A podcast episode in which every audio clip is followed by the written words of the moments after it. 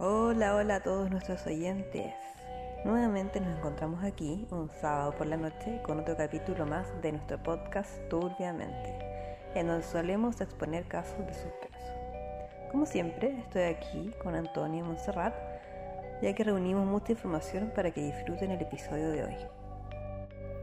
El título del día de hoy es Una vida de mentira. Vamos a tratar el famoso caso de Didi Gypsy y para hacerlo un poco más interesante decidimos realizar el análisis de Gypsy desde la teoría psicosocial de Eric Erikson. Bueno, como hacemos usualmente, vamos a dar una muy breve introducción sobre los personajes involucrados, partiendo por Didi, la madre de Gypsy, quien queda embarazada a los 24 años de su pareja, Rod Blanchard, de 17 años, con quien contrae matrimonio y luego de un tiempo se divorcian por problemas en su relación. Sin embargo, de esta unión nace Gypsy Rosé, en quien ahondaremos a continuación.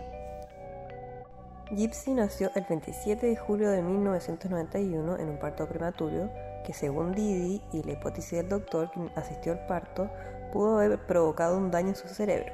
afectando su desarrollo mental y físico. Didi Blanchard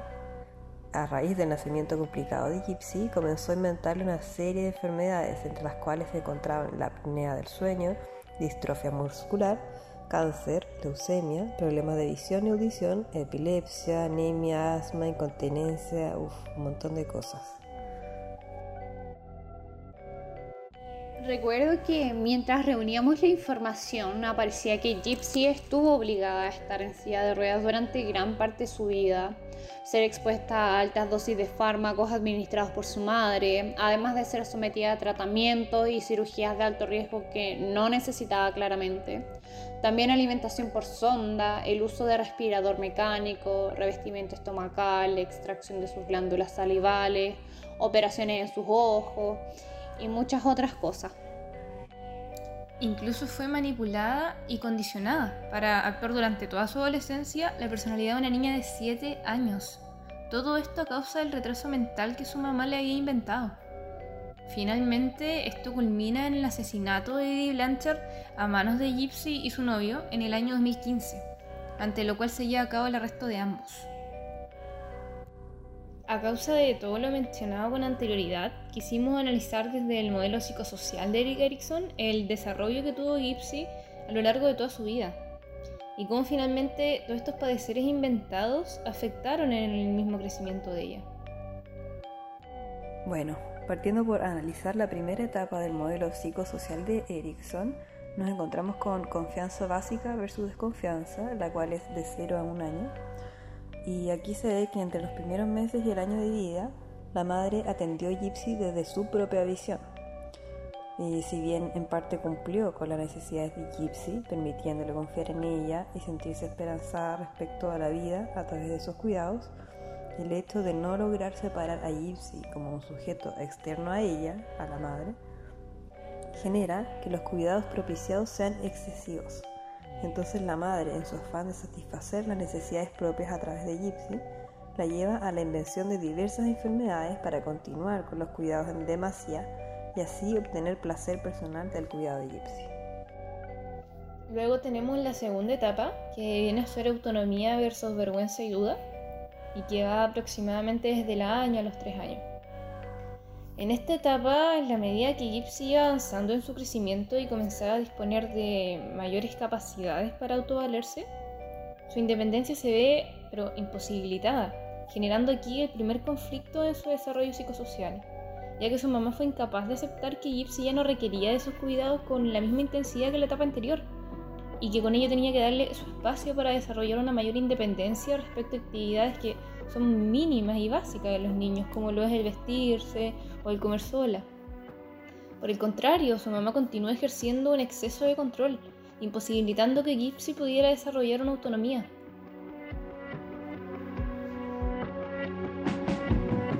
Otro dato importante sobre eso es que su madre fue quien alejó al padre de Gypsy, o sea, Rod, para seguir ejerciendo control total sobre la niña y justificando el cuidado completo de la misma para no ser cuestionada. Además que en su actuar ella le miente a Rod, sobre malestares leves que supuestamente padecía Gypsy, como problemas de audición, visión, apnea del sueño, a los cuales con posterioridad incluso se fueron sumando más enfermedades. Y era evidente que la madre Gypsy no la podía contemplar como un ser autónomo con deseos y necesidades, por lo que solo consideraba las de ellas, y esto provocaba que Gypsy no desarrollara su voluntad propia y dudara de sus capacidades, ya que era tratada como en la etapa anterior, como un bebé que depende de cuidados y conoce el mundo a través de su madre. Y hablando de la baja autonomía que Gypsy presentaba, nos encontramos con la tercera etapa llamada iniciativa versus culpa, la cual es de los 3 a los 6 años. Aquí existían situaciones en donde aún intentaba tomar la iniciativa de realizar alguna actividad por su cuenta, pero se veía coartada por su madre, la cual estaba convencida de que Gypsy necesitaba de su apoyo y control para todo lo que quisiera hacer, generando en Gypsy culpa por su intento de realizar acciones que chocaban con lo que su madre quería. Así, Gypsy, ante esta inhibición y prohibición de su autonomía, en conjunto a su desenvolvimiento limitado al ambiente dentro del hogar, en el cual también sucedieron abusos, el aprendizaje se ve acabado, ya que no puede contemplar acciones y situaciones diferentes a las que vivía, lo que lleva a que Gypsy deje de tomar iniciativas respecto a su actuar, asentando las bases para que se culpase y aceptase la asistencia y control total que su madre le proporcionaba y nunca intentase seguir en contra de lo que ella decía. Teniendo en consideración el sentimiento de culpa y vergüenza que venía cargando Gypsy por el fracaso de sus dos etapas anteriores, se puede agregar a esta cuarta etapa de laboriosidad versus inferioridad el sentimiento de inferioridad, ya que en esta etapa vemos que Gypsy a los 7 años, por invento de la mamá, una vez más, fue puesta en una silla de ruedas en la que permaneció alrededor de una década y media, o sea, imagínate prácticamente toda su vida. Además, Gypsy nunca fue a la escuela debido al mismo afán de la mamá por continuar ejerciendo el control total sobre Gypsy. Por ende, no llevó a cabo actividades que enriquecieran sus habilidades sociales y cognitivas también, como lo es el poder desarrollar amistades, generar conocimiento y competencia en situaciones académicas. Por lo que tanto en el aspecto psicosocial como motriz Gypsy se ve incapacitada, lo que claramente produjo en ella sentimientos de inseguridad e inferioridad. Bueno, siguiendo con la quinta etapa llamada identidad versus confusión de roles, que va desde los 12 a los 20 años, se ve como el paso de Gypsy desde la infancia a la adolescencia fue anulado por la madre, incluso hasta los 23 años, haciéndola fingir un papel de niña basado en un retraso mental inventado. De hecho, Gypsy manifiesta en diversas entrevistas que ella realmente desconocía si padecía o no las enfermedades que su madre daba a conocer, porque fueron diagnosticadas desde una infancia temprana y que de lo único que ella tenía conciencia realmente era de su capacidad de poder caminar y comer por cuenta propia sin la necesidad del uso de la silla de ruedas o la sonda de alimentación. Además que todo esto le generaba un retraimiento y confusión porque tenía una identidad poco sólida y no se reconocía a sí misma. Aquí hay que hacer un énfasis, porque ella había desarrollado previamente sentimientos de duda, vergüenza, culpa, inseguridad, inferioridad, los que en suma dificultaron el fortalecimiento de su yo. Madre de Gypsy, en su afán de recibir gratificaciones a costa de las enfermedades inventadas, hizo pública la serie de supuestos padeceres de Gypsy, lo que llevó a gran parte de la comunidad de Estados Unidos a conmoverse por su historia y ayudar a esta madre e hija con aportes económicos. En este sentido, la madre posiciona a Gypsy ante la mirada de otros bajo un rol de niña enferma y discapacitada, produciendo que la sociedad se conmueva y la tratara como tal. Esto sumado a que Gypsy desconoce su verdadera edad y cree, al igual que el resto de las enfermedades que su madre le ha inventado, se piensa del mismo modo, actuando de manera infantil y débil. Es por esto que la visión que la sociedad tenía de Gypsy y lo que su madre dictaminaba sobre ella funcionaba, y esto funcionaba mediante una especie de retroalimentación, lo que llevaba a Gypsy a consagrarse a sí misma como esta persona infantil y desválida. Paralelamente, alrededor de los 18 años, Gypsy comienza a tener una vida secreta en las redes sociales, en donde finalmente de algún modo empieza a interactuar con el mundo exterior. Así es como conoce a Nick, un adolescente que es un año mayor que ella, con quien a través del tiempo y bueno, mediante conversaciones virtuales se transforman de amigos especiales a novios. Ante los diversos impedimentos que ejercía finalmente Didi sobre la libertad de su hija, planean su asesinato, siendo Nick quien lo ejecuta y da término a la vida de la madre de Gypsy. En entrevistas que ha conferido, Gypsy manifiesta que durante esta etapa siempre pensaba en ella como un azulejo atrapado en una jaula, pero en el momento en el que asesinó a su madre y pudo escapar, sintió que ese azulejo era liberado. Para esta última etapa de intimidad versus aislamiento, que va aproximadamente desde los 20 a los 40 años, cabe destacar que el aislamiento que ha tenido Gypsy del mundo real, a causa de los mismos inventos, las prohibiciones y las manipulaciones de su madre, no le han permitido generar finalmente vínculos afectivos sanos para que en esta etapa pudiese contar con un círculo social constituido. Por la misma razón, Gypsy tiene una capacidad limitada para diferenciar un comportamiento normal de uno extraño. En este sentido, ha manifestado en entrevistas no saber lo que está bien y lo que está mal, esto ya que todo lo que conoce una relación con otro tiene caracteres patológicos. Pero bueno, para finalizar quisiera saber si es que alguna de ustedes tiene información actual de Gypsy, alguien maneja algunos datos de ahora.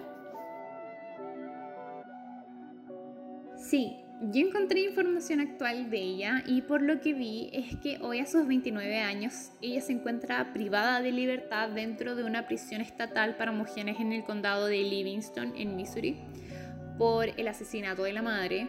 Y cabe mencionar que este lugar es lo más cercano que ha estado Gypsy de un ambiente social de una forma autónoma en el cual desenvolverse.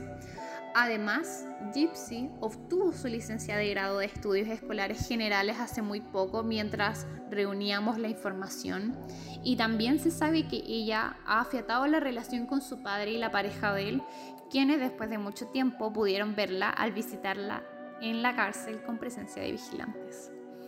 ¿Qué es lo que opinan de esto, chicas? Del caso de Gypsy respecto de Erickson. Bueno, la verdad es que yo diría que podemos concluir en que no tiene un completo entendimiento de su yo, ya que la identidad a sus 29 años es difusa y poco integrada por la prehistoria mencionada en ámbitos sociales, psicológicos, biológicos y culturales, al ser interferidos por la manipulación y dominio de la madre sobre Gypsy. Por otro lado, el impacto psicológico que la madre provocó en Gypsy tuvo repercusiones negativas e importantes en el desarrollo de su propia identidad, ya que la construcción de la personalidad de Gypsy se ve bloqueada por los sentimientos de vergüenza y duda al no poder llevar a cabo su autonomía a partir de los inventos de la madre, ya que la manipulaba y coartaba física, psicológica y socialmente. También se ve a Gypsy presentando sentimientos ambivalentes, los cuales tienen su base en el comportamiento ambiguo que recibió por parte de su madre respecto a los afectos y abusos cometidos con su persona,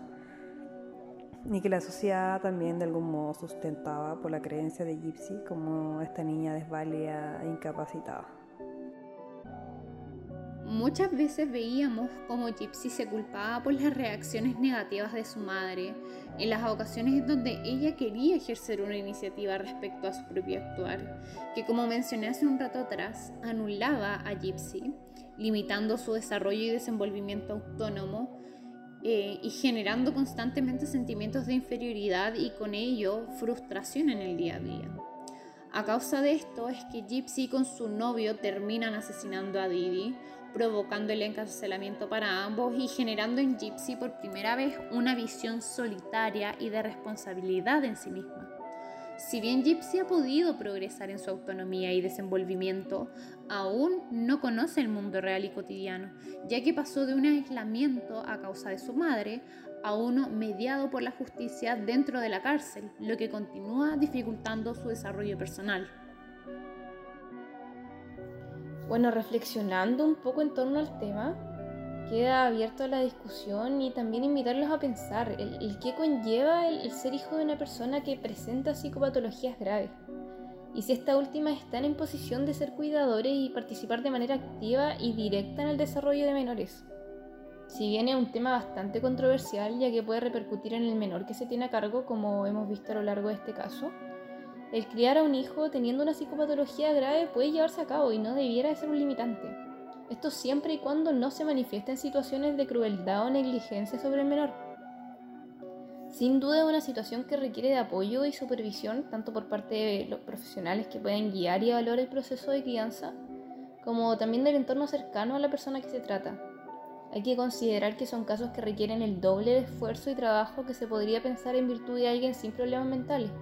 por lo que llevar a cabo una situación de esta índole requiere un gran y mayor nivel de compromiso de las partes involucradas y también de los cercanos al mismo entorno.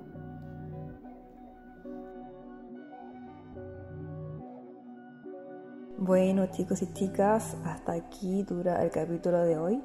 Esperamos que les haya gustado tanto como nosotras. Sin duda que ha sido una temática muy muy interesante. Y recuerden que estamos aceptando sugerencias sobre casos a través de nuestras redes y no se olviden de escuchar también los episodios anteriores. Esperamos que se encuentren muy muy bien, cuídense mucho y no se olviden de usar mascarilla. Nos vemos el próximo sábado, como siempre, a las 9 de la noche. Chao, chao.